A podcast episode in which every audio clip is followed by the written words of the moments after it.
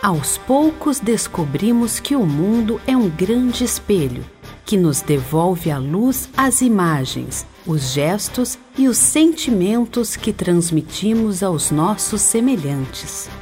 Gradually, we find out that the world is a great mirror, which reflects the light, images, gestures, and feelings we convey to our fellow man.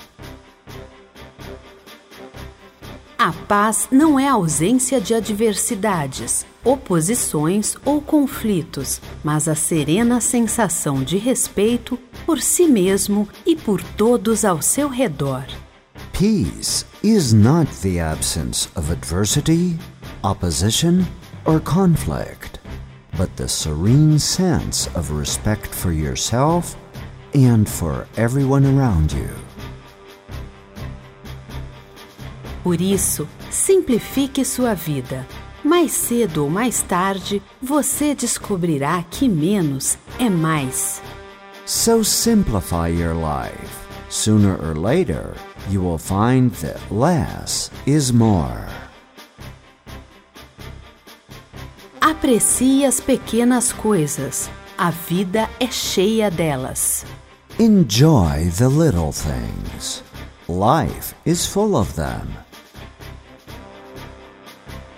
Não viva para trabalhar, mas trabalhe para viver. Don't live to work, but work to live. Sua atitude no dia a dia determinará sua altitude perante toda a vida.